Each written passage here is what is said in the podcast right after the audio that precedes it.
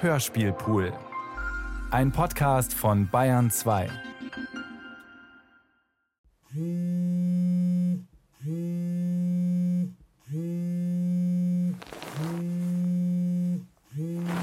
Hallo? Demna, bist du schon wach? Jetzt schon. Alles in Demna, Ordnung? ich sage jetzt nichts dazu, dass du gestern einfach nicht bist gekommen. Gestern? Ich war gestern da. Und Barbie doch auch. Wie gesagt, ich hülle mich in Schweigen. Ich sage dazu nichts. Otto, wir kommen doch jeden Tag zu Wenn dir. ich ihr wäre, würde ich kommen zweimal am Tag, aber man sucht sich nicht aus, seine Töchter. Egal. Hör zu, Timna. Diese Schweinehunde lassen mich endlich raus. Ich bin wieder gesund. Komm und hol mich ab. Sofort.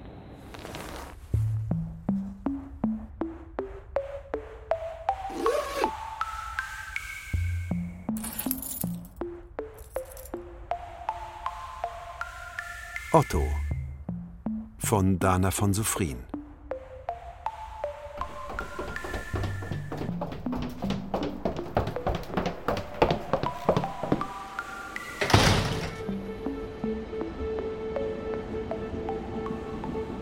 Es war noch dunkel. Ich sah auf die Uhr. Es war sieben. Ich zog mir etwas an, warf beim Hinausgehen die Garderobe um, fluchte und lief zur Trambahn. Sechs Monate war mein Vater im Krankenhaus gewesen. Otto, Ingenieur, gebürtig in Rumänien, Herr über ein Reihenhaus in Trudering und zwei unglückliche Töchter. War schon eine Heimsuchung, bevor er ins Krankenhaus kam. Als er entlassen wurde, geschah, was niemand für möglich gehalten hatte. Es wurde noch viel schlimmer.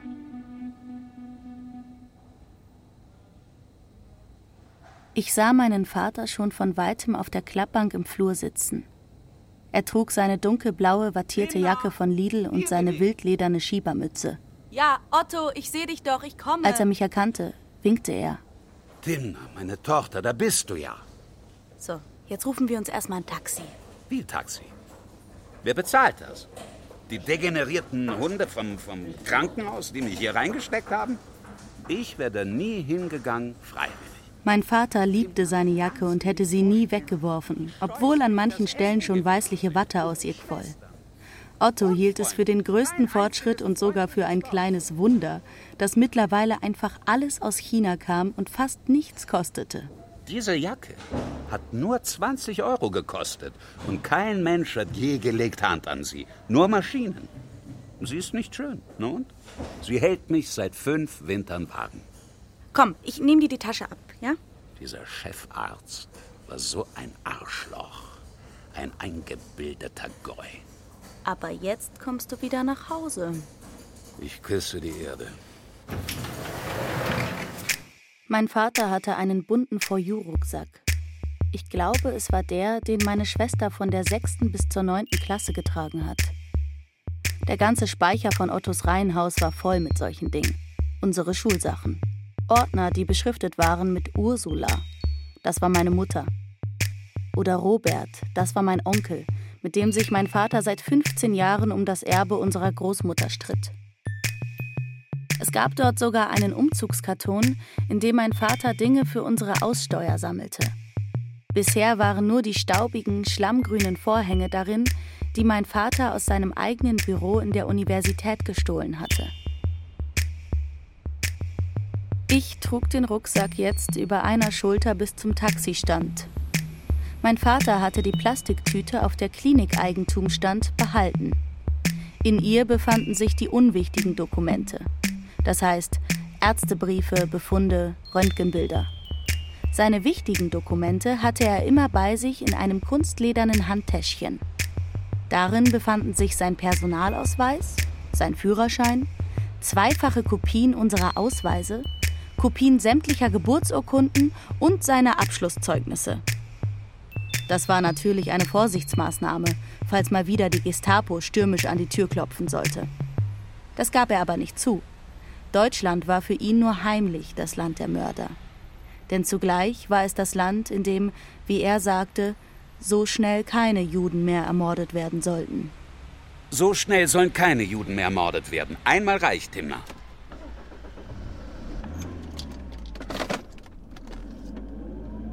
Ist zu Hause alles in Ordnung? Alles in Ordnung. Dein Haus steht jedenfalls noch. Ich möchte es nie wieder verlassen. Eine Sache ist da noch. Was? Ähm, schau. Du bist jetzt 81? Geboren am 20.03.1938. Genau. Du bist nicht mehr ganz fit. Du könntest stürzen, dich aussperren, Timmer? deine Schlüssel verlieren. Was sollen diese Blödsinne? Rede mit mir nicht wie mit einem, einem Schwachsinnigen. Es ist so. Du wirst jetzt nicht mehr alleine in deinem Reihenhaus wohnen. Tim, das ist mir eine große Freude. Ich wusste, dass ich mich immer auf dich verlassen kann. Hast du deine Sachen schon geholt? Ach, wir werden es gut haben zusammen. Otto, ich zieh doch nicht bei dir ein. Ich bin 32. Wir haben für dich eine Frau gesucht, Eine Frau. die dir ab jetzt helfen soll. Sie kommt aus Ungarn. Wie heißt sie? Sie heißt Wally. Ha! Wie kann man so eine schlechte ungarische Aussprache haben? Sie heißt nicht Walli, sie heißt Wolli. Wolli. Das kommt von Valeria. Sag Wolli. Wally. Es ist zum Verrücktwerden. Ihr könnt gar nichts, du und deine Schwester. Okay. Sag Wally, sie kann mir die erste Woche ein bisschen helfen. Aber dann muss sie wieder zurück. Das kannst du ihr selber sagen. Was? Erstens ist sie schon da und zweitens kann sie nur Ungarisch. Sie ist schon da? Wer bezahlt sie? Du bezahlst sie.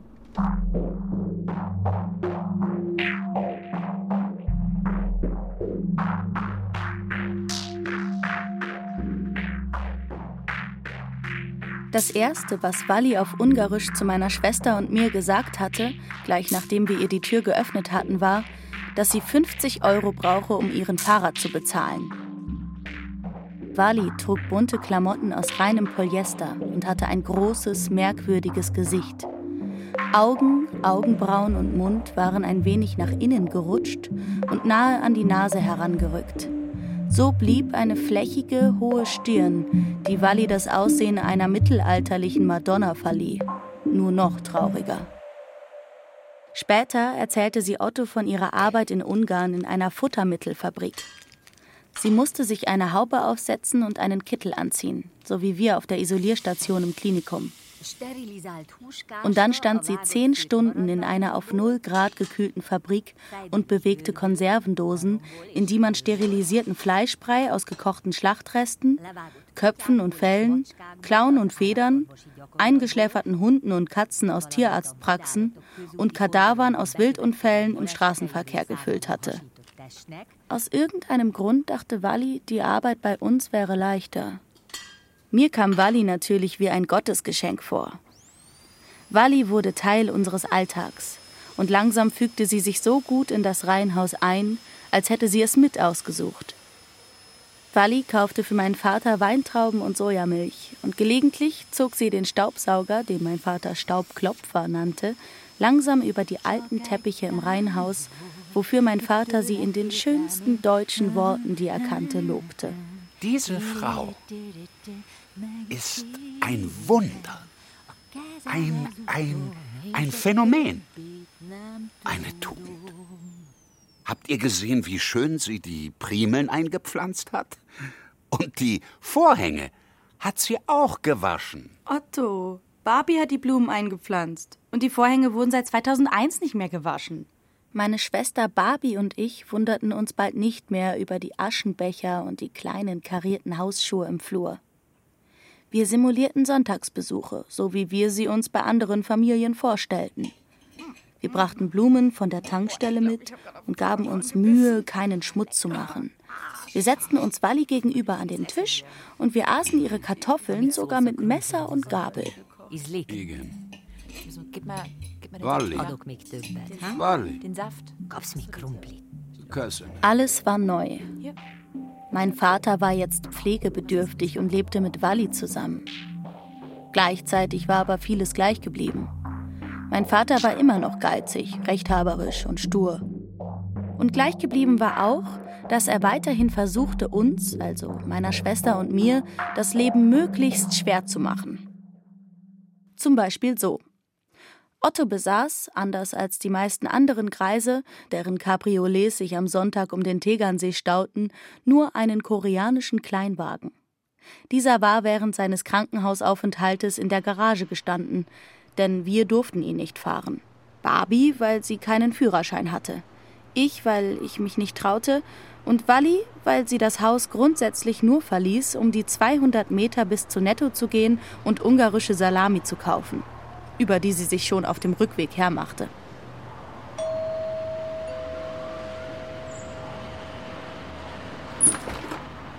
Hallo, meine Kinder, wie geht es euch? Haben sich die Fahrräder gut verhalten? Oh, ich hab so Hunger. Hat die Wadi gekocht? Otto, Ja, was soll das hier?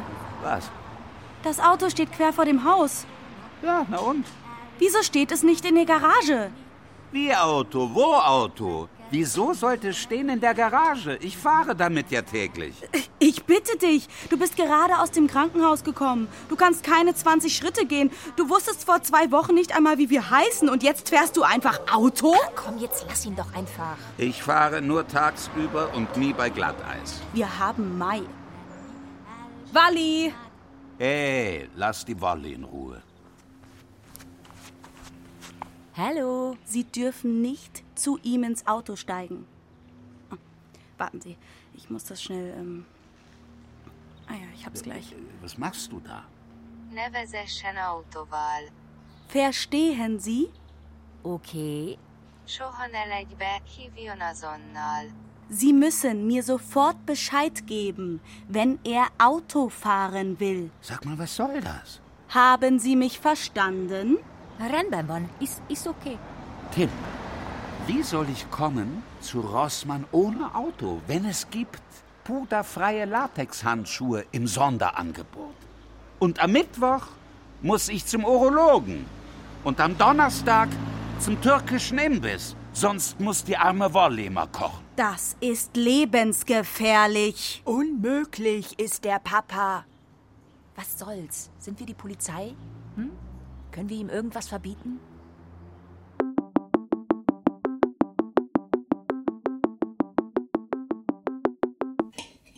Timna Barbie, ich verbiete euch, in meinen Sachen herumzuspazieren. Ihr seid eine Bande von Negativisten. Ich fahre Auto, solange ich will. Das Autofahren gibt mir Lebenswert.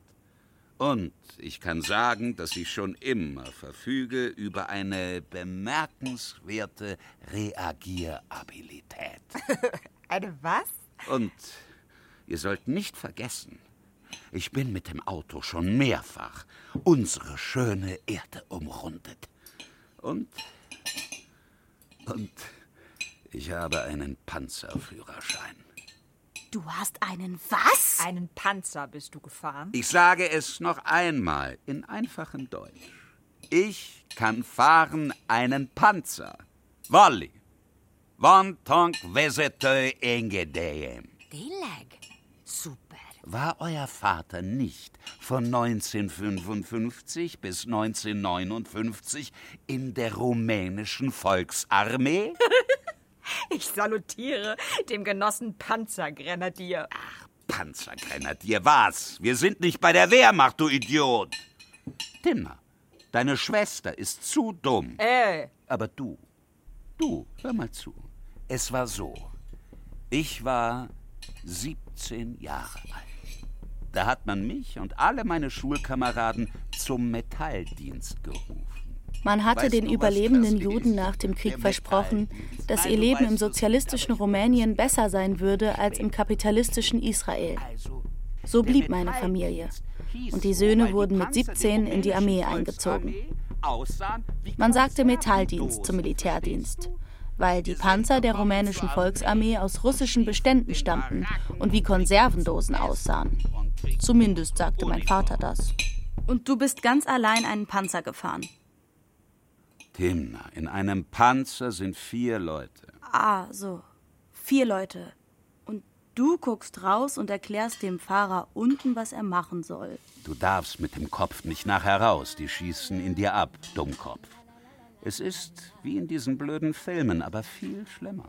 Einer schießt, einer hat die Projektile, einer fährt Und einer sagt dem Fahrer, was er tun soll. Und immer, wenn man will schießen, ist etwas kaputt.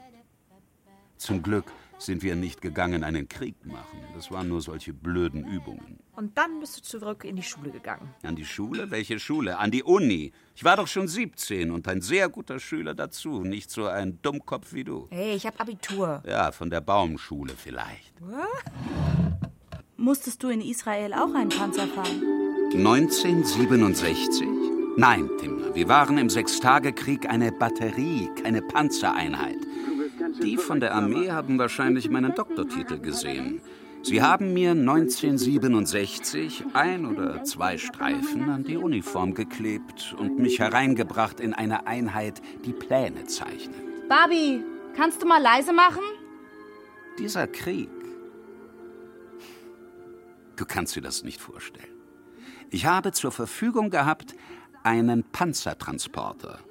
Das war nur, das war nur ein Lastwagen, der sehr starke Wände hatte. Nach oben war er frei. Ich saß in diesem Wagen. Vor mir und seitlich von mir gingen welche zu Fuß. Kolechad. Jeder einzeln, links und rechts. Und vorne die Toten und die Verletzten. Hast du die gesehen, Papa? Ich habe mich, um ehrlich zu sein, von ihnen weggedreht. Die Einheit, das war ein Tausender, tausend Mann. Davon waren 400 oder 500 geblieben. Die waren nicht alle verloren, weil einige weggelaufen sind. Einige brauchte man nicht mehr, weil sie verrückt geworden waren. Der Rest kam um. Von den 1000 sind geblieben nur 400. Du hast uns nie vom Krieg erzählt. Ich habe in der Armee immer gezittert. Ich habe gehabt Angst, dass mir was passiert und dass das meine Eltern kaputt macht. Iss, mein Kind, Kalorien sind gut. Ich hätte mir gewünscht, so gut zu essen zwischen 39 und 62. Otto wollte nie von seiner Zeit als Soldat erzählen. Wenn wir ihm sonst mit Fragen nach dem Krieg auf die Nerven gingen, hatte er eine Standardgeschichte, die er jedes Mal ein bisschen anders erzählte. Sie ging so. Ein General wurde in der Wüste von den Jordaniern erschossen, weil seine Brillengläser im harten Licht der Levante so stark reflektierten und ein perfektes Ziel abgaben. Ein echter Orsch, sagte mein Vater. Manchmal erzählte er auch von seinem Freund Toffler, der zwei Araber erschießen musste. So war das im Krieg, sonst hätten sie ihn erschossen. Und dessen Augen seitdem noch ein bisschen dunkler geworden waren. Demna, so war das im Krieg. Das verstehst du nicht. Gott behüte, du verstehst das nicht. Nur einmal im Krankenhaus, er war gerade aus einem schweren Fiebertraum erwacht, dachte Otto plötzlich, er wäre in einem israelischen Feldlazarett. Und dieser Zustand dauerte tagelang. Er tröstete die Verwundeten und machte uns zu Komparsen seiner Halluzination. So schickte er uns Töchter durch das ganze Zelt, um den verwundeten Juden die Wunden zu desinfizieren oder um ihnen Körperteile zu amputieren. Jawohl, wir eilen. Wir holen das Lysoform und die Zange. Wir lassen niemanden zurück. Am Israel Chai. Und dann gingen wir in die Krankenhauskafeteria und tranken einen Kaffee aus dem Automaten und sahen schweigend den Patienten zu, die vor dem Eingang standen und Kette rauchten, bis ihre Bandagen vergilbten. Als wir zurückkamen, fragte Otto uns nach dem Befinden von Amitai, Mosche und Michael. Wir sagten gut, es gibt hier sehr nette Krankenschwestern, die sich aufopfern und sich kümmern. Wir Juden helfen uns zusammen. Der General ist trotzdem ein Arschloch. Was musste dieser Schmock auch wie ein Operettenheld durch die Wüste spazieren? Wir konnten uns kaum vorstellen, dass dieser komisch gekleidete, fluchende Mann ein Krieger gewesen sein sollte. Barbie, macht endlich leiser. Muss sich die Wolli jetzt diesen Blödsinn mit dir anschauen? Oh, die Walli liebt deutsches Fernsehen. Alle verdummt. Wolli versteht kein Wort. Für die Stromrechnung hat's wohl nicht mehr gereicht. Timna, mein Kind, iss auf. Aber Otto, kannst du nicht trotzdem mit dem Autofahren aufhören? Nimm dir ein Beispiel an deiner Schwester. Sie ist nicht so eine Type, sie sich macht immer Sorgen. Timna, Ich mach, was ich will.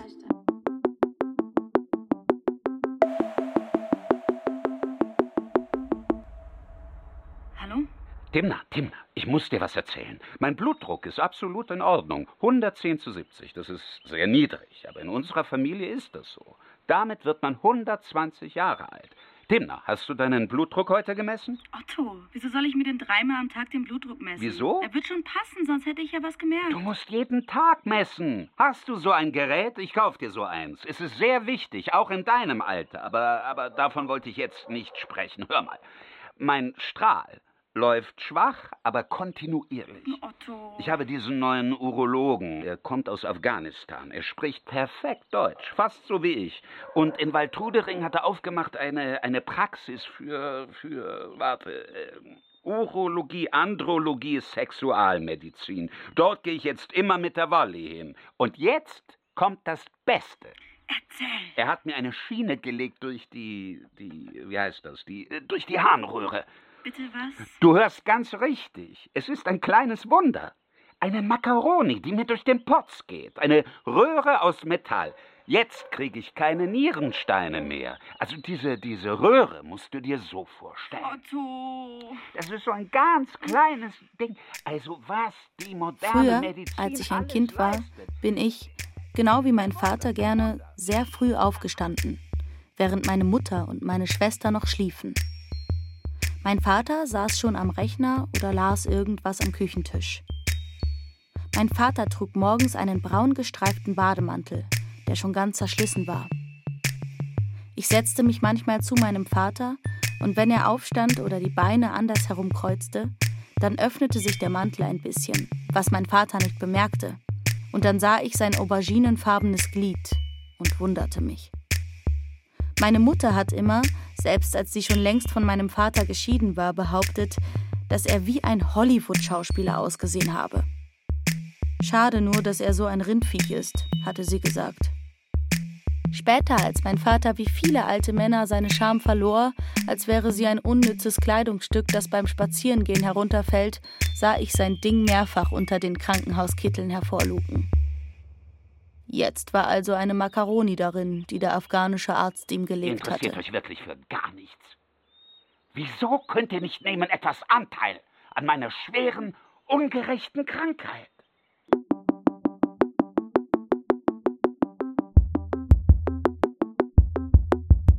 Mit den Jahren hatte Otto ein neues Mittel gefunden, uns gegenüber seinen Willen durchzusetzen. Die schöne Bitte. Die schöne Bitte war eine Art getarnter Befehl. Sie funktionierte so. Erst bat Otto, dann bat er noch einmal. Und schließlich klagte er in wehleidigem Ton darüber, dass er uns so schön gebeten hatte, und trotzdem hätten wir einfach ignoriert seine schöne Bitte. Ich habe euch so schön gebeten. Und ihr habt einfach ignoriert meine schöne Bitte. Welche schöne Bitte meinst du denn jetzt? Ich meine das Buch. Welches Buch? Welches Buch? Hört ihr mir denn überhaupt nicht mehr zu?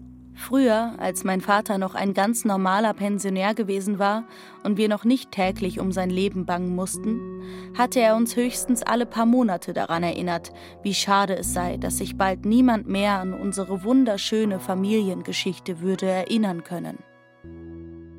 Seit seiner Heimkehr ins Reihenhaus war er aus irgendwelchen Gründen davon überzeugt, seine Geschichte müsse aufgeschrieben werden und in seinem Buchregal und in allen Buchregalen jener, die richtige Menschen waren, stehen. Und natürlich hatte mein Vater den Plan gefasst, uns diese Bürde aufzuerlegen, als wir an einem ganz normalen Sonntagnachmittag auf der Couch lagen. Wir haben 100 Leute gefragt.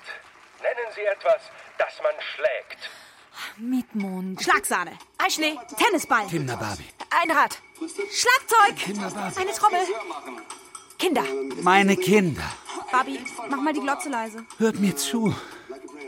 Meine Kinder, ich habe in mir so viele schöne Erinnerungen, die ich euch bitte aufzuschreiben. Bitte, lasst unsere schöne Familiengeschichte nicht gelangen in Vergessenheit. Wer wird sich einmal erinnern an meine Familie, meine, meine Länder und meine Abenteuer? Papa, wir sollen deine Erinnerungen aufschreiben? Ja. Das ist eine wirklich beknackte Idee. Also weißt du, Barbie, du bist einfach nur blöd. Hört, ihr Nachfahren des Rabbi Otto Schmuel Wechselmann. Hört, was ich zu verkunden habe aus den Ländern jenseits der Karpaten. Dort ward einst ein kleines Jidle geboren. Sete Kinderle, gedenkt da jede, was ihr lernt. Oh, sagst du noch einmal und tage noch einmal, kommet alle wo. Sagst du noch einmal. Timna, deine Schwester Barbie ist ein Idiot. Timna. Was willst du jetzt von mir? Timna, die Geschichte unserer Familie ist so herrlich wie am Bahnsteig spielte mit einem kleinen Mädchen. Und das kleine Mädchen heiratete er dann. Und die scheiß Kommunisten wollten ihm brechen das Kreuz. Dimna, verstehst du? Das ist alles weg, wenn du es nicht aufschreibst. Dimna, wieso, wieso schreibst du nicht einen Roman über unsere Familie? Otto, wieso schreibst du nicht deinen eigenen Roman über unsere Familie? Du bist Pensionär und hast sowieso viel Zeit. Ich bin dafür viel zu alt. Ich vergesse alles. Du hast den ganzen Tag Zeit und du hast einen Laptop von Samsung und einen Schädel voller Geschichten. Tim, ich kann das nicht. Ich bin ein, ein, ein technischer Kopf. Ich weiß nicht, wie man schreibt ein Buch. Ich habe keine Geduld. Und Zeit habe ich auch nicht.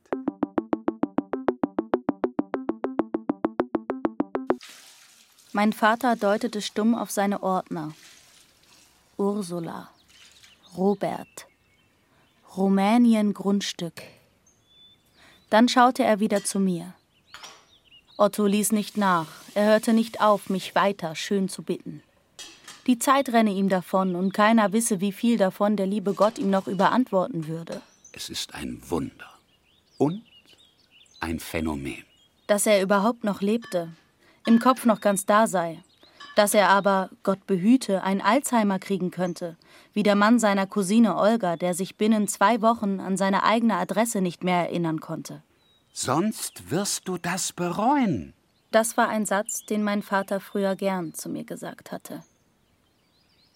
Als ich immer noch nicht reagierte, argumentierte mein Vater weiter. Ich spräche so schön Deutsch und ich könne so schnell mit fünf oder sechs Fingern tippen. Wir müssten die ganze Geschichte kennen, und schließlich sei er schwer krank. Dann sagte er, mein ganzes Regal sei voll mit solchen Büchern.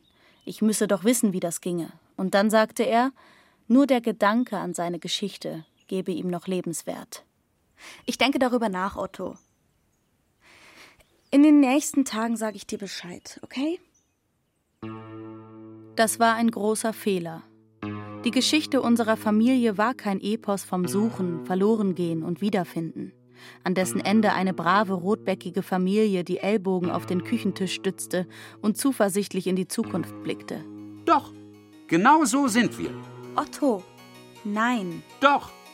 Unsere Familie war eher ein Klumpen Geschichten. Wäre man weniger wohlmeinend, hätte man sagen können, unsere Familie war ein Rattenkönig aus Geschichten eine größere Anzahl räudiger Nagetiere, deren nackte Schwänze sich verheddert hatten und nun untrennbar miteinander verwachsen waren.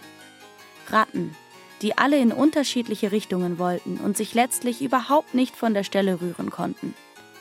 Einige waren bei der Bemühung, dem allen zu entkommen, krepiert, andere lebten noch, hatten resigniert und blieben für immer mit ihren Schwänzen an das Knäuel, das Familie heißt, gebunden. Weißt du, dass man bei mir keine Konfession eingetragen hat in den Passport? Das war so, weil der Kaiser alle Untertanen seines Reiches liebte, egal ob sie reich oder gering oder jüdisch waren. Wir haben gewohnt in einer schönen Straße, eng und bepflanzt. Strada Speranzae, Hoffnungsstraße. Oh Mama, oh Tata, Otto und mein Bruder Robert. Wir hatten eine kleine gelbe Villa. So etwas hast du nie gesehen. Es war herrlich. Es gab zwei Toiletten und einen Nussbaum. Und im Keller haben wir Hähnchen gezüchtet, die uns so nah waren. Und sie saßen auf unserer Schulter. Aber dann kam der Krieg. Otto verlor weißt du, beim Erzählen die Fährte. kam? Er begann in Er der Villa in Kronstadt und endete in tausend. Kleinigkeiten, die keine in Geschichte ergaben. Er sprach plötzlich von Er Infanteristen mit sieben Zwillingen und von Frauen mit grauem Blick. Er übersprang einfach Jahrzehnte und dekonstruierte jede Chronik. Und seine schönen Augen wurden beim Erzählen noch dunkler. Ich war 21 und es gab ein Fest im Studentenwohnheim. Ich ging dorthin und dort traf ich Ellie. Sie war eine entfernte Verwandte von uns. Wir tranken und tanzten War mein Vater und ich hatte die Zeit vergessen. einmal ein junger Mann gewesen? Und plötzlich kommt herein der Otata. Er trägt seinen Pelzmantel und den Zylinder und sieht fast so aus wie früher, als er noch jeden Morgen mit Chauffeur in die Fabrik gefahren ist. Er ist rot vor Wut. Er kommt zu uns, Ellie sitzt auf meinem Schoß und läuft weg. Alle schauen zu uns. Er holt aus und schlägt mir ins Gesicht. Ich weiß noch gar nicht, was mir passiert ist. Da hat er mich schon am Kragen gepackt und zerrt mich heraus. Otto, ist das dein Ernst? Mir fiel eine Episode aus meiner Kindheit ein. Meine Schwester und ich gingen eines Tages mit unseren Eltern und dem Hund spazieren.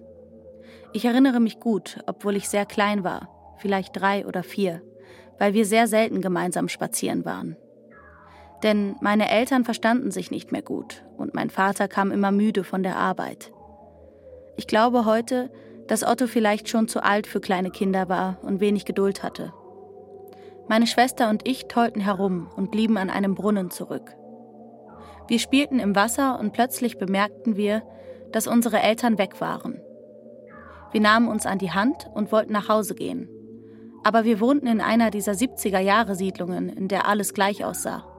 Wir wussten nicht, welches Haus unseres war. Irgendwann nahm eine Frau uns mit in ihre Wohnung.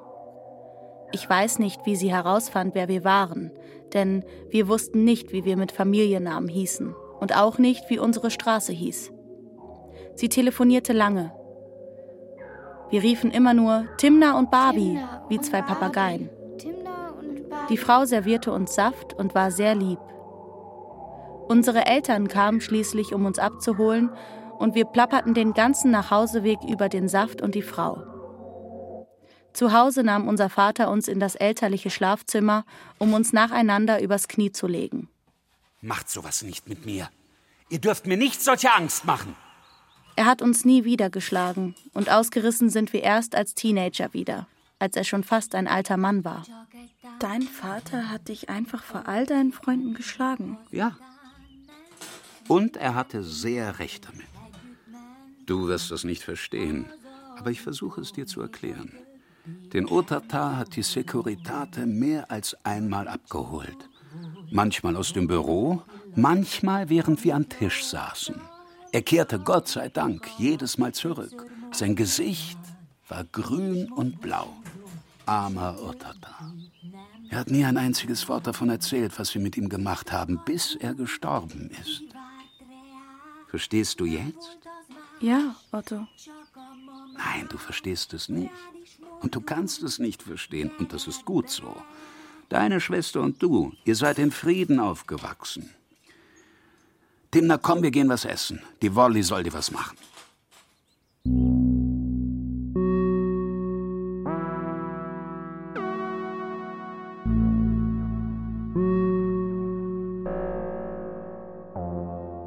Jetzt wusste ich zwar einiges von der ockerfarbenen Villa in Kronstadt und den sie wie Bittsteller fordernd umkreisenden Obstbäumen, aber ich hatte keine Ahnung, wie man aus all dem eine schöne zusammenhängende Geschichte machen sollte. Ich musste das Chaos ordnen. Ich musste die Ereignisse sortieren und alles, was je passiert war, in eine Reihenfolge bringen. Du weißt, woher der Vater vom Otata kam, oder? Aus Galizien. Richtig, aus Galizien. Genauer gesagt aus Brody. Er war der Letzte in unserer Familie, der noch wie ein Orthodoxer gelebt hat. Er hatte einen langen Mantel an. Aber früher sagte man Rock dazu. Und dann immer einen Hut. Brody war so eine Stadt, da waren außer dem Mann von der Feuerwehr, dem Bürgermeister und dem Polizisten alle Bewohner Juden. Kurz nach Ausbruch des Ersten Weltkrieges sind sie dann nach Wien geflohen. Dort gab es keine Kosaken. Schweinehunde von Kosaken. Sie sind gegangen und haben umgebracht die guten Juden einfach aus Spaß. Aber ganz so war es auch nicht. In Wien war Lueger Bürgermeister. Der war schon ein sauberer Antisemit. Weißt du, was auf der Reise nach Wien geschehen ist? Ich wusste, was auf der Reise nach Wien geschehen war, denn mein Vater hatte es mir hundertmal erzählt. Meine kleine Ostjudenfamilie verpasste dort den Anschluss und stand ratlos am Gleis. Die Urgroßeltern, die Kinder, die sich stets wie Orgelpfeifen der Größe nachgeordnet aufstellten, vier Koffer aus Pappe und 16 Bündel mit dem Nötigsten. Bettwäsche aus der Aussteuer, religiöse Utensilien, Gläser mit eingekochten Rüben und Schabbatkleider. Wann geht der Zug? Ich hab Hunger. Jetzt seid endlich ruhig. Anschel, nimm dir von dem Brot und gib Ruhe. Itzek, wo rennst du hin? Mein Großvater Mottel sah ein kleines Mädchen am Bahnsteig, das sich etwas zu sicher zwischen den wartenden Reisenden bewegte, um zu ihnen zu gehören. Er entfernte sich von den Seinen, krempelte die schon etwas fadenscheinigen Ärmel seines Mantels hoch, schnipste mit den Fingern, versteckte sich hinter einer Informationstafel, schaute hinter der Tafel hervor und riss die Augen auf, bis das kleine Mädchen lachte. Dann lockte er es zu sich und nahm es an den Händen und wirbelte es im Kreis. Der Stationsvorsteher kam aus seinem Häuschen. Tova, Tova, geh, lass die Leute in Ruhe. Mein Herr, geht heute noch ein Zug nach Wien? Nein, nein, der ist schon längst weg. Ach, du Schande. Ihr seid Juden? Ja, wir kommen aus Brody. Ihr könnt bei uns schlafen. Wir haben ein wenig Platz. Vielen, vielen Dank. Kurz nachdem meine großväterliche Familie in Wien angekommen war, rückte auch der Krieg nach. Jemand hatte die Idee, meinen kaum 17-jährigen Großvater in die hellblaue Uniform der österreichischen Gebirgstruppe zu stecken, ihm eine Pelerine und Kniehosen in die Hand zu drücken und ihm ein Edelweiß an den Kragen zu heften. Ottata war im Ersten Weltkrieg vier Jahre neben Nova Gorica auf einem Berg gesessen und hat in die Luft geschossen und gewartet, bis die auf dem benachbarten Gipfel stationierten Männer in italienischen Uniformen auch in die Luft schossen. So ging das Ritual. Mein Großvater kehrte, wie später mein Vater mehrmals auch, körperlich unversehrt aus dem Krieg zurück und begann, sich eine Existenz aufzubauen, wie man sagt. Selbst als mein Großvater beschloss, Wien zu verlassen und nach Siebenbürgen zu gehen, blieb er Österreicher. Er hat solche ganz feinen Zigarren geraucht. Er eröffnete ein Sägewerk und gelangte zu Wohlstand. Er kaufte die kleine Villa, und eines der ersten Autos Siebenbürgens. Später heiratete mein Großvater dann, und erst kurz vor der Hochzeit begriff man, dass das Mädchen, das mein Großvater sich ausgesucht hatte, das Mädchen mit den schwarzen Locken und den schwarzen Augen, das Ballett tanzte und Chopin spielte und beinahe wie eine echte Bürgerstochter wirkte, die kleine Tochter des Stationsvorstehers war. Und darüber war man so entzückt, dass man in der Lokalzeitung eine achtseitige Titelgeschichte über meine Großeltern verfasste. Das war sie also. Die schönste, anrührendste und lehrreichste Geschichte, die meine Familie überliefert hatte.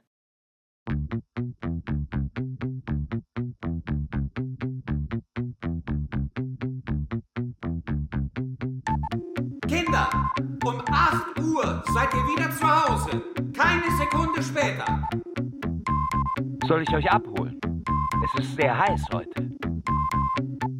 Hauch mich an. Hast du geraucht? Wieso bist du noch wach? Es ist sehr gesund, vor Mitternacht ins Bett zu gehen. Zu jeder Mahlzeit etwas Salat.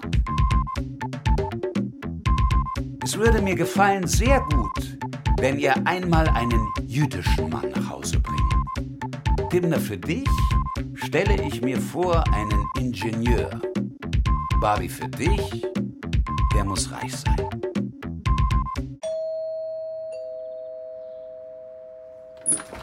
Papa, das ist Elliot. Diesen nicht. Vergiss nicht, christliche Männer sind immer besoffen und schlagen ihre Frauen. Unser Vater wusste, was gut für uns war. Er wusste allerdings auch, dass er immer weniger Autorität über uns besaß. Mit Mitte 60 sah Otto schon ein bisschen lustig aus, aber er war noch gesund und kräftig, was ihm zumindest eine Spur von Autorität verlieh. Jetzt war er endgültig eine komische Figur geworden. Auf seine Vorschläge hin brachen wir oft in Lachen aus. Nicht nur, weil Otto, seit er Pensionär war, fast nur noch verwaschene Baumwollunterhemden und eine alte Jogginghose trug, sondern auch, weil alle Dinge, die am Menschen sowieso lächerlich aussahen, weiter wuchsen. Ohren, Nase, Bauch. Manchmal versuchte er uns nach alter Manier einen Vorschlag zu unterbreiten. Lerne endlich vernünftig Autofahren. Hast du dir schon wieder Klamotten gekauft? Barbie, hier sind 20 Euro. Aber die gibst du nicht wieder sofort aus. Das ist nicht wenig Geld. Du musst zu Hause kochen. Das ist viel billiger. Manchmal legte er den Kopf zurück und spannte seine Nackenmuskulatur an, um seiner Drohung mehr Gewicht zu verleihen. Dies führte dazu, dass die langen Haare, die aus seiner Nase wuchsen, vibrierten, und schon ab diesem Punkt konnten wir nicht mehr. Wir lachten sehr laut und so plötzlich über manche Vorschläge und auch über das Nasenhaar unseres Vaters, dass unsere Körper reagierten, indem sie sich vornüberbeugten, bis unsere Rücken so schief waren wie der unseres Vaters, wenn er durch sein Haus ging.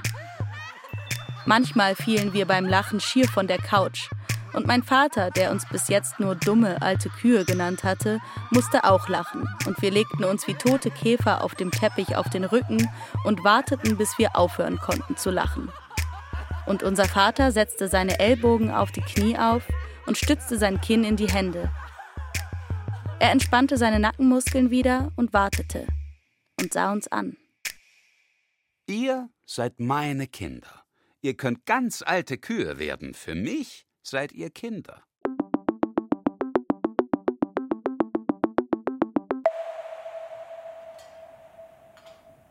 Aber sein Gehirn ist noch ganz in Ordnung. Keine Demenz. Wie denn Demenz? Hören Sie mich gut? Wie denn redet der so laut? Ich bin im Kopf ganz da. Das müsste man sich genauer ansehen. Habt ihr noch ein Hirnröntgen von 2012? Ja, oben im Büro. Ich hole es. Ich kann nicht mehr gehen so schnell nach oben. Das ist Alpinism. Bitte? Alpinism. Er meint, dass er die Treppen nicht mehr so schnell heraufkommt. Alpinismus. Ihr Vater ist sicher nicht dement? Nein, nein. Wissen Sie, mein Vater ist Siebenbürger. Die sind etwas umständlich. Sie sind dehydriert. Das sieht man, wenn man die Haut ein bisschen zusammendrückt. Sehen Sie? Der Arzt nahm eine Falte von Ottos Haut am Unterarm zwischen seine Finger. Zeigen Sie mir doch mal Ihre Venen. Er berührte meinen Vater sanft am Arm und versuchte das weiche, innere Fleisch in der Ellbogenbeuge nach außen zu drehen. Wir sahen ihm zu, wie er den Arm unseres Vaters in seinen weißen, weichen Händen hielt und mit dem Zeige und dem Mittelfinger nach den Venen tastete. Nein, ich habe so eine Nummer nicht. Wir sind davongekommen davongekommen. Hm? Nachdem der Arzt gegangen war, setzten wir uns zu Otto auf die Couch. Wisst ihr eigentlich, warum ich keine Nummer habe? fragte mein Vater. Wir schüttelten den Kopf, dabei kannten wir diese Geschichte gut, denn mein Vater hatte sie uns oft erzählt. Und so erzählte mein Vater die Geschichte zum hundertsten Mal. Die Geschichte, wie meine Großeltern nach Siebenbürgen kamen, wie er geboren wurde, wie sie den Krieg überstanden und wie nach dem Krieg alle Verwandten außer ihnen umgebracht worden sind. Die meisten Familienmitglieder waren auch religiös und Omamas Mutter und ihre Großmutter bekamen immer gleichzeitig Kinder. Jede hatte elf Kinder. Kannst du dir vorstellen, wie groß unsere Familie einmal war? Gott gibt und, und Gott, Gott nimmt, nimmt, sagte man bei uns. Das Leben war schwer und man dachte, es würde immer so weitergehen. Manche werden geboren, manche werden krank, Manche haben Erfolg, manche nicht. Manche heiraten und manchmal bringen einen die Christen um. So lief das Leben. Dann kamen die Jahre nach 1941, in denen Gott nahm und die Juden wie Gänseblümchen von der Erdoberfläche pflückte. Die Grenze zwischen Rumänien und Ungarn war im Norden. Heute gibt es dort kein Rumänien mehr, sondern Ukraine und Ruthenien und weiß der Teufel was. Na, kenne ich vom Eurovision Song Contest. Was? So langsam wie die wenigen Überlebenden zurückkehrten, über zerstörte Schienen, über gesprengte Brücken, über blutgetränkten Boden, reisten auch die scheußlichen Geschichten bis nach Siebenbürgen, die sich die Menschen in der Synagoge gegenseitig erzählten. Leute wurden bleich, manche fingen an zu schreien. Ab und an fiel eine Frau in Ohnmacht. Es ist ein Idiot gekommen und hat meine Mutter aufgesucht, zu Hause in Kronstadt. Er hatte gesehen, wie man ihre Eltern in die Gaskammern brachte. Der Mann kam extra zu uns nach Kronstadt, um das zu erzählen. Meine Großmutter rannte aus der Stube. Sie übergab sich und sie sprach die nächste Zeit wenig. Und nach einer Woche waren ihre Haare schneeweiß. Sie war noch jung. Sie hatte Otto mit Anfang 20 bekommen. Konnte ich meinem Vater, Sohn einer über Nacht weiß gewordenen Frau, übel nehmen, dass er war, was er war? Das Leben in Rumänien war eine große Scheiße. Die Kommunisten haben unsere Familie, die aus feindlichen kapitalistischen Elementen bestanden hatte, dann doch rausgelassen. Wie rausgelassen? Wieso haben sie euch gehen lassen? Ach, Timna. Ich dachte, Rumänien ließ die Juden erst. Stell dich nicht so blöd. Wir haben natürlich alle bestochen.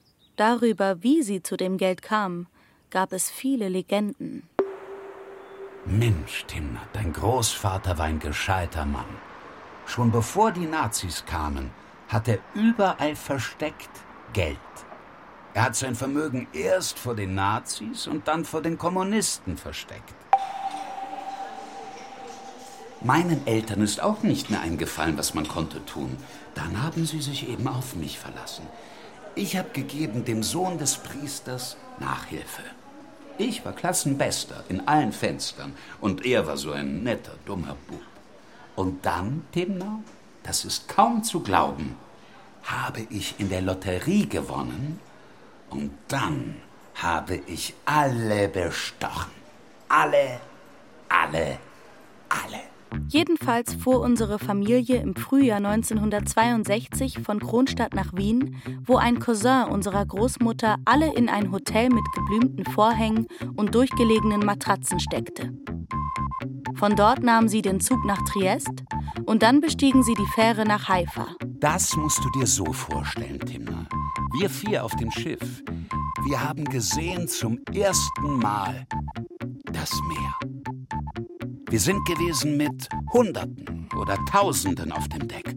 Und zwar zwei Wochen lang speiübel. Und dann lud man sie wie Frachtgut am Hafen ab. Lärm, Staub, Dreck, Orient. Das war Haifa. Und mittendrin Oma mit Dutt und Faltenrock und mein Großvater fluchend und wütend. Unsere Großeltern verbrachten jedenfalls den Rest ihres Lebens mit Landsmännern. Sie lernten nur ein paar Worte Hebräisch, Sie kochten Hühnersuppe mit Fettaugen und wunderten sich noch nach Jahren, wie schnell das Halbgefrorene auftaute, wenn man es auf den Resopaltisch auf der Terrasse stellte. Es gab ein Bild aus dieser Zeit, das mein Vater auf seinem Schreibtisch stehen hatte. Darauf ein Herr mit einem bleischweren Schnauzbart, der an den Ecken herunterhängt. Er trägt eine Lederjacke mit Haifischkragen und lächelt. Er ist dick und sichtlich stolz darauf. Papa, was ist das für ein Bild? Das war in meinem Kibbutz. Siehst du, wie dick ich bin? So dick war ich nie wieder. Im Kibbutz hat es gegeben dreimal am Tag Buffet. Und ich habe gegessen und gegessen und gegessen. Ich habe im Hühnerstall gearbeitet und abends haben die Sabres mich Hebräisch gelehrt. Weißt du, wie lieb das ist? So ein kleiner gelber Küken Timner. Ach, niedlich. Mein Vater hatte sich in dieser Zeit am Technion eingeschrieben und arbeitete in Fabriken, die wahrscheinlich Waffen herstellten. Aber er sagte, das habe er längst vergessen. Erst nach einigen Jahren hatten sie genug Geld zusammengespart, um sich die wichtigsten bürgerlichen Requisiten zu kaufen. Ein Klavier, einen Bücherschrank. Mein Vater kaufte sich von seinem Gehalt auch eine Isetta, die die Hügel Haifas nur mit Mühe bezwang. Irgendwann konnten sie die provisorische Siedlung verlassen. Sie zogen in die Freudstraße, das war eine viel bessere Gegend, und in meiner Vorstellung sind sie dort immer sehr zufrieden, weil sie der Straßenname an Wien erinnerte. An Kaffeehäuser, an rote Gesichter, an Leute mit Charme. Doch so blieb es nicht. Es kamen die Kriege. Sechstagekrieg, Abnutzungskrieg, Yom Kippur-Krieg und Erster Libanonkrieg. Mutter, mir reicht es. Ich will nicht mehr kämpfen. Was soll das heißen? Du willst nicht mehr kämpfen. Ein Jude muss kämpfen. Ich habe einen Job gefunden. Was für einen Job? Ich habe eine Promotionsstelle in Deutschland gefunden. Wie? Deutschland? Was Deutschland? Du gehst zu den Nazis?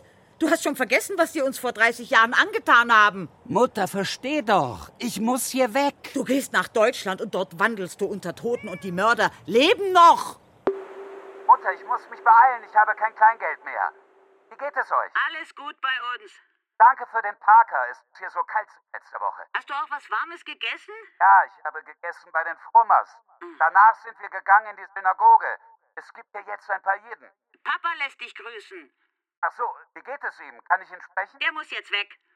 Gut, dann, dann sag ihm, dass ich zu Pesach komme. Der Vater meines Vaters starb 1979. Mein Vater hatte nicht genug Geld, um rechtzeitig zur Beerdigung zu kommen. Omama blieb in der schönen Wohnung und besuchte fortan Zeichenkurse und wurde alt.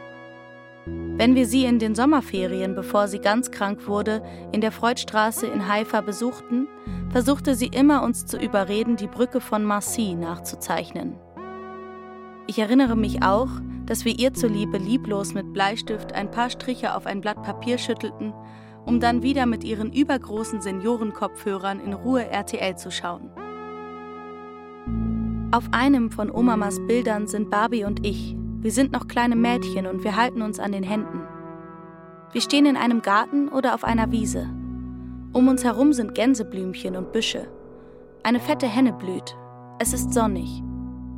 Wir tragen wie höhere Töchter schöne, schlichte Kleider und wir haben brave weiße Gesichter, die von glattem, fügsamem Haar umgeben sind. Alles auf diesem Bild ist gelogen. Sieh mal, der Kunststoff kriecht. Wieso kriecht er? Er hält doch ganz still. Ach, womit habe ich das verdient? Ich sitze in der Hauptstadt der Bewegung, habe Schulden und noch dazu habe ich drei Frauen um mich, denen jede technische Intelligenz fehlt. Timna, wieso interessierst du dich nicht für Mechanik? Aber Papa, ich bin erst neun. Mein Vater war seit seiner Zeit am Technion fasziniert vom Materialfluss kleiner Kunststoffteilchen. Er bekam ein ganz ruhiges, sanftes Gesicht, sobald er Plastikteile in Maschinen einspannte und in Öfen steckte und maß, wie der Kunststoff sich veränderte unter verschiedenen Temperaturen. Er wurde Professor in München und bekam eine Sekretärin und ein Büro mit schlammgrünen Vorhängen. Als ich acht war und Barbie sieben, kauften meine Eltern in einem Anflug von Größenwahn ein Penthouse. Der Kauf geschah auf ausdrücklichen Wunsch meiner Mutter, die gerne amerikanische 80er-Jahre-Serien schaute und die, wie alle Bewohner der Stadt, keine Ahnung hatte, was ein Penthouse war, aber die vage Assoziation mit Amerika liebte. Wisst ihr, das Penthouse ist so schön, weil da vorher zwei Männer drin gewohnt haben. Das waren Schwule, so wie der Freddie Mercury.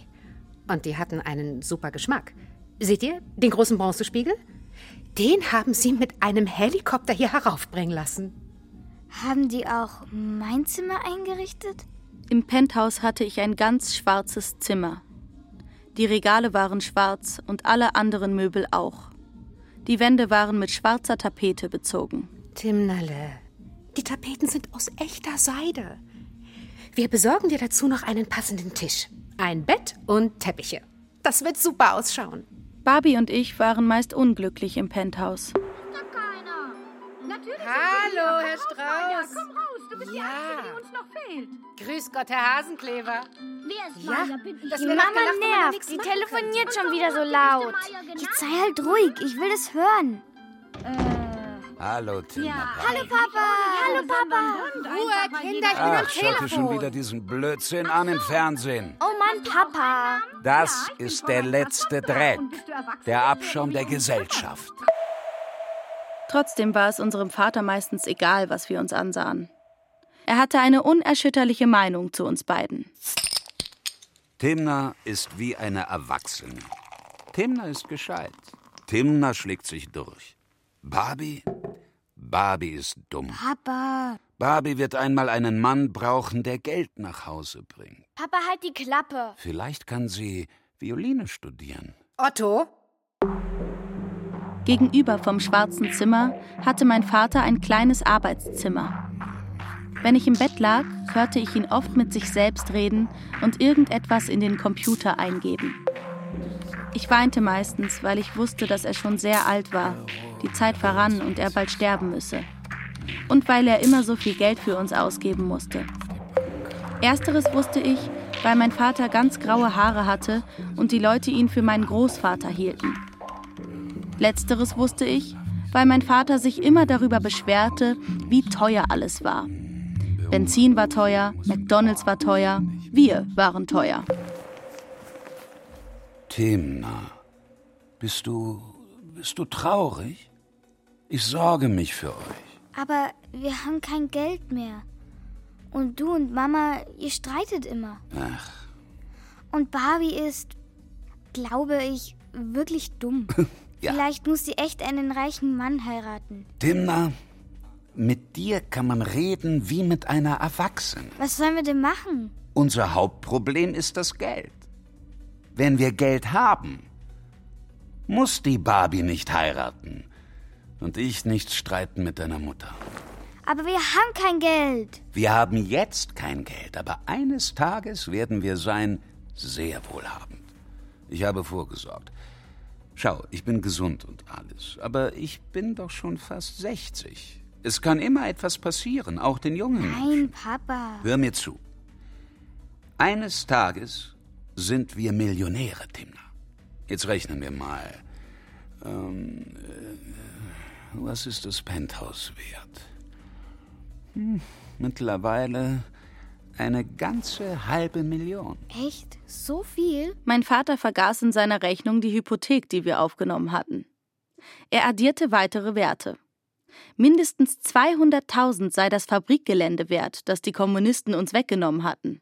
Und die kleine siebenbürgische Villa rechnete mein Vater auch noch dazu. Wir haben noch den Jeep Cherokee. Gut, der ist alt, aber einwandfrei. Man müsste nur die Bezüge tauschen und abkratzen ein bisschen Rost. Dann noch den alten Subaru. Einen Tausender ist er auch noch wert. Dazu, Timner, kommen die 14 Krügerrandmünzen.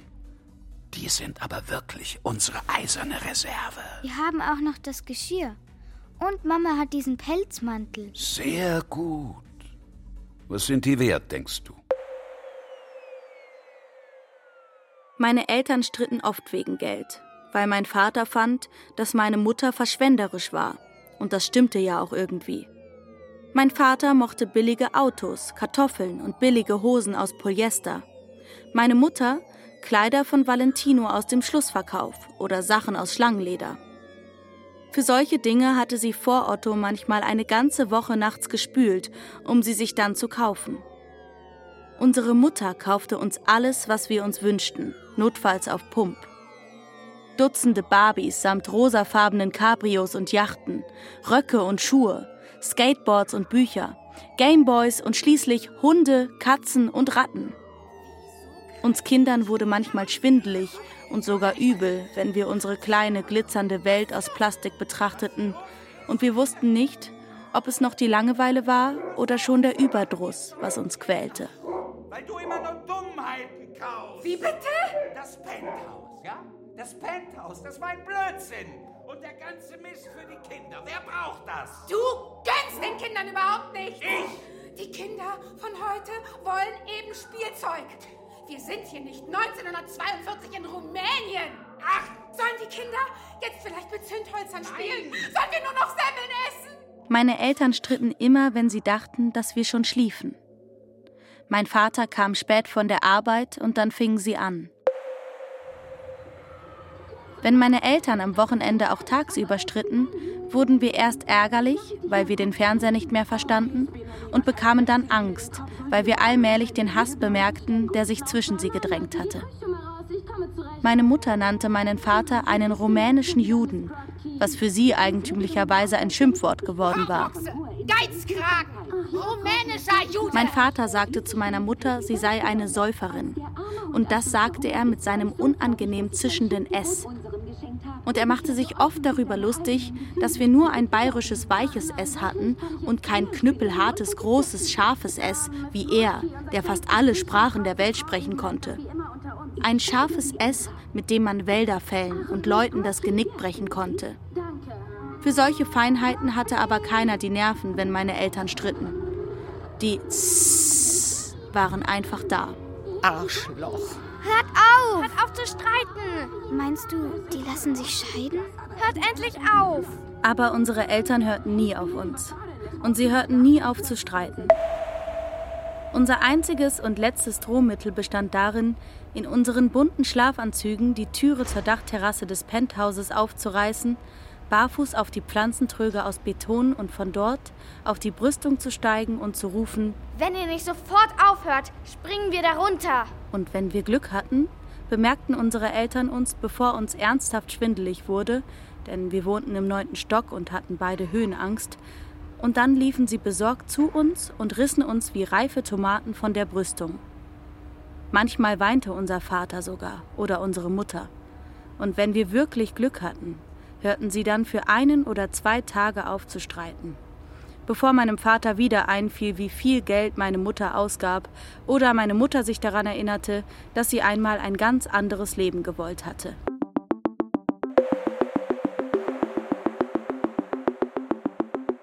Meine Mutter, Barbie und ich blieben vorerst im Penthouse wohnen. Nacheinander starben die Hunde. Der Bobtail bekam Arthrose und wir trugen ihn eine Weile noch Gassi. Dann kam ein Tierarzt und schläferte ihn ein. Der Tierarzt sagte dann, dass so ein großer Hund nicht in seinen Kofferraum passt und auch nicht in seine Tiefkühltruhe. Und so wickelten wir den Hund in eine Decke ein und legten ihn auf die Dachterrasse, und sein totes Fell zitterte ein bisschen an den Stellen, auf denen keine Decke lag. Denn um das Penthouse schlich immer ein wenig Wind. Und wir standen um ihn herum und weinten und kicherten. Mein Vater sprach nie wieder über die Hunde, aber dafür darüber, wie schön es sei, wieder alleine zu wohnen. Ah, es ist mir so gut alleine. Timna Babi, ihr, ihr fehlt mir manchmal. Aber ihr werdet schon wieder kommen zu mir. Und schaut, ich habe ein Klavier geholt. Ihr könnt kommen und üben Klavier spielen bei mir. Wir spielen doch gar nicht mehr Klavier. Die Mama hat uns abgemeldet, weil das zu teuer ist und wir eh keine Lust mehr haben. Kinder, weh. Das darf doch nicht wahr sein. Wisst ihr, wie schön das ist? Wenn man ist in einer Gesellschaft und einer kann Klavier spielen. Unser Vater kaufte komplette Jugendzimmereinrichtungen für uns. Bett, Kommode, Schrank aus Pressspanholz. Er weigerte sich fortan, das Penthouse zu betreten. Er rief uns dort an und wenn meine Mutter den Apparat abnahm, legte er sofort auf. Dann rollte unsere Mutter mit den Augen und sagte: Der Depp. Und dann rief unser Vater wieder an und wir hoben ab. Otto sorgte dafür, dass das Penthouse zwangsversteigert wurde. Eines Tages saßen wir inmitten von Umzugskartons. Timna, Barbie, ist die Nähmaschine noch im Keller? In meiner Erinnerung geschah das ganz plötzlich, als hätten wir uns völlig überraschend und ganz unvorbereitet in dieser Situation wiedergefunden. Timna, Barbie, habt ihr die Heizdecke eingepackt? Und in die Umzugskartons hatten wir unsere Klamotten, unsere lustigen Taschenbücher, unsere Kuscheltiere und unsere Skateboards gelegt. Nein, Timna, Barbie, das kommt auf den Müll. Wir zogen nur ein paar Häuser weiter in eine kleine Wohnung. Barbie und ich blieben dort von Samstag bis Dienstag. Von Mittwoch bis Freitag wohnten wir bei Otto, aßen seinen rumänischen Auflauf aus Kartoffeln und Eiern und stritten mit ihm, weil wir keine Lust hatten, Klavier zu üben.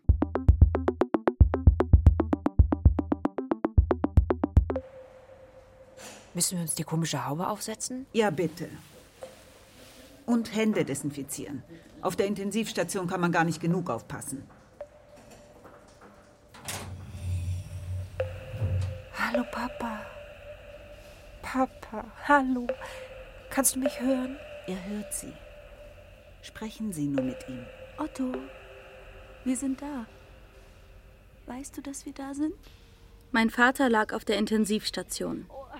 Nachdem Wally uns angerufen hatte und nur Problem, Problem gerufen hatte, wurden wir Schwestern für ein paar Tage ganz blass und besorgt. Mein Vater lag jetzt in einem besseren Krankenhausbett. Das künstliche Koma verlieh seinen Gesichtszügen eine neue, strenge Würde. Sein Leben erschien uns nun besonders kostbar. Wir hörten erst auf, Witze zu machen, dann verstummten wir ganz. Wir standen schweigend um sein Bett und sagten flüsternd nette Dinge zu ihm. Schau, da sind wir, sagten wir. Du siehst schon wieder ganz gut aus, Papa. Danach stabilisierte sich der Körper unseres Vaters plötzlich und wir lachten ihn wieder wegen seiner Nasenhaare aus. Otto lag mal auf der Intensivstation, mal auf der Urologie und einmal auch auf Station 28 der inneren Medizin. Und das war sein letzter, längerer Aufenthalt in der Klinik.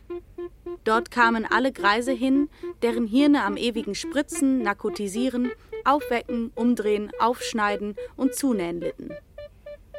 Otto bekam nacheinander eine Sepsis, eine Grippe, einen Luftröhrenschnitt und Wasser in den Lungen. Er schlief mit offenem Mund. Er sah immer noch schön aus, aber seine Haare waren lang und weiß und er ähnelte einem braven Pastor, nur dass aus seinem Hals eine Plastikkanüle kam statt frommer Worte. Manchmal war er von den Infusionen so aufgequollen, dass er aussah wie ein Frosch. Nach ein paar Wochen konnte er wieder sprechen. Timna, ein Wunder. Ein Wunder, er will uns was sagen. Psst. Ottolein, rede. Ja, rede. Wir sind da. Erst nur für ein paar Minuten, in denen seine kratzige, ärgerliche Stimme wirklich wie Zauberei vorkam. Wie denn habt ihr mich hierher gebracht, ihr Miststücke? So schnell kratze ich nicht ab. Nach ein paar Tagen öffnete er die Augen. Erst sah er stumm von links nach rechts, wenn wir um sein Bett standen, und dann wieder von rechts nach links. Am Tag darauf begann er, seine Beine zu bewegen und ein paar Schritte zu gehen. Und noch ein paar Tage später durfte er wieder nach Trudering. Trotzdem wussten wir, dass sein Ende näher rückte. Manchmal, während wir auf die Ärzte warteten, ging ich gedanklich die Gegenstände des Hauses durch. Auch wenn Otto sich sicher war, dass wir eines Tages mit unseren jüdischen russischen Ingenieuren einziehen würden, wussten wir, dass wir das Haus so schnell wie möglich loswerden mussten. Was sollte mit der Wohnwand geschehen, die für riesige Röhrenfernseher ausgelegt war, die heute Sperrmüll waren? Welches Geschirr würde Wally mit nach Ungarn nehmen? Mein Sohn. 40 Euro? Was wäre denn Ihr letzter Preis für die Couch? Okay, dafür nehme ich noch die Vase. Können Sie mir die Couch auch liefern? Nee, nee, doch. Timna, das ist gemein. Der Papa lebt doch noch. Hm, Aber trotzdem. Die hässlichen Vorhänge musst du dann mitnehmen. Ich heirate eh nicht. Es gibt alles hier, was man braucht. Ein kleines Paradies, dieses Trudering. Ja, Komm, wir holen uns einen Kuchen. wir holen gerne einen für dich, aber ich mag so früh nichts essen. Wie denn? Das gefällt mir überhaupt nicht. Man muss frühstücken wie ein Kaiser. Man kann nicht herumlaufen mit leerem Magen. Otto? Das ist so ungesund. Ich bin 32. Du bist trotzdem mein Kind. Trink wenigstens eine Schokolade.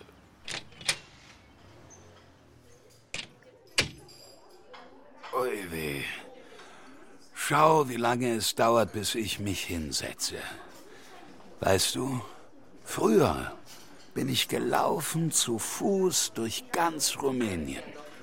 Ich bin hochgestiegen die Berge und heruntergefahren mit meinen selbstgebauten Skiern. Der Schnee ging mir bis zur Hüfte. Was hat das schon ausgemacht? Jetzt muss ich mich nach fünf Minuten hinsetzen. Otto, es ist alles in Ordnung. Du bist 82. Ja, 82. Wer hätte das gedacht? Weißt du, Timna, ich habe Gott gebeten, dass ich leben darf, bis ihr Abitur habt. Ein alter Kacker bin ich geworden. Und ihr zwei, seid schon richtig alte Kühe.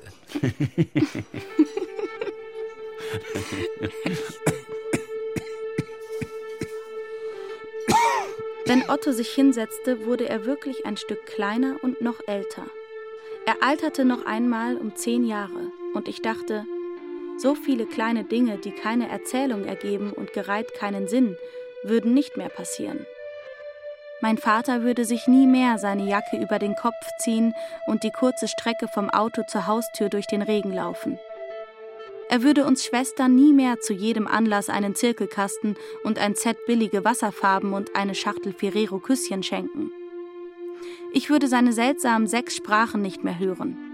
Ich würde ihm nicht mehr dabei zusehen, wie er beim Autofahren in der Nase bohrte und über die Polizisten lachte. Ich würde seine engen Polyesterhosen aus DDR-Fabrikation, die er noch günstig in Rumänien erworben hatte und die am Schritt beängstigend eng saßen, nicht mehr an ihm sehen. Ich strich über seinen Arm und versuchte ihn zu trösten. Ich sagte, du bist ein bisschen schwach vom Krankenhaus. Papa, das wird wieder.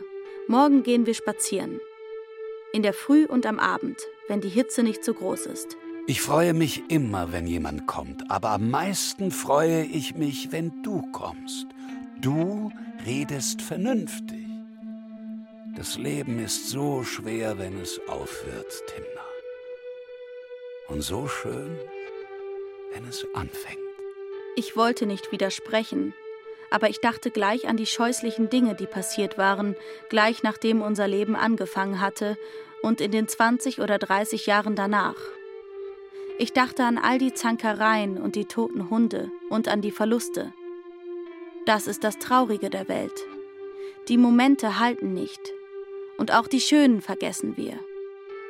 Und selbst wenn nicht, irgendwann nehmen wir sie mit und sie lösen sich auf mit uns. Als wir von unserem kleinen Spaziergang zurückkehrten, setzte Otto sich auf das Garderobenschränkchen und öffnete unendlich langsam und umständlich seine Schnürsenkel. Walli kam herein und half meinem Vater mit den Schuhen und brachte ihm eine Jogginghose, die sie ihm anzuziehen half. Meine Beine sahen, wie ich erschrocken feststellte, immer mehr aus wie seine. Zuerst war das eine gute Sache gewesen, denn sie waren einfach lang und schlank und blass. Doch an diesem Tag lauerten unter meiner Wollhose bereits, genau wie bei ihm, schillernd bunte Venen, die sich wie Luftschlangen über meine Haut zogen. Ich war an den Ärzten vorbeigelaufen, unter deren Kitteln bunte Turnschuhe heraussahen. Ich war jeden Tag kilometerlang auf marmoriertem Linoleumboden unterwegs. Das waren die letzten Tage meines Vaters gewesen. Ich hatte damit gerechnet, dass er noch einmal die Augen öffnen und den Blick heben und in die Leuchtstoffröhren, mit denen jeder Winkel des Krankenhauses ausgeleuchtet wurde, blicken würde. Anfangs hatte ich sogar noch gedacht, dass er vielleicht noch einmal aufstehen und ein paar Schritte über das warme Linoleum machen würde. Er hatte keine Angst gehabt. Man hatte ihm Morphium und Schlafmittel gespritzt. Plötzlich war ihm alles egal gewesen seine Geschichte, sein Buch, seine Krankheit, sein Leben und schließlich auch wir. Als alles vorbei war, fuhr ich nach Hause. Ich holte aus dem Flur Katzenfutter und gab der Katze genug Essen. Ich nahm im Herausgehen einen warmen Schal mit und schlüpfte in warme Schuhe. Ich zog die Tür hinter mir zu, dann ging ich ein paar Stockwerke hinauf und dann stieg ich über die Feuertreppe auf die Dachterrasse unseres Hauses. Die Luft war kalt und sehr klar. Ich schloss die Augen und dachte, das ist mein neues Leben. Ich stand auf dem Gebäude und hielt meinen Kragen mit einer Hand zusammen, weil der Wind ging, und ich dachte über all das, was passiert war, nach. Dann dachte ich, dass nun nichts mehr passieren würde. Ich schloss meine Augen und dachte an meine Eltern und meine Schwester und auch an die Hunde. Ich hatte kein Buch über die schöne Geschichte meiner Familie geschrieben. Ich wusste immer noch nicht, wie die Schattenmorellen wuchsen und glänzten. Ich hatte den Schnee, der winters die Karpaten bedeckte, nie gerochen. Meine Gedanken waren kein Monument. Meine Familie war nicht bedeutend. Und meine Geschichte war es nicht. Nichts davon verdiente eine Gedenkstätte. Meine Gedanken waren nur so lange da wie ich. Und sie waren Gedanken des Hasses und der Liebe.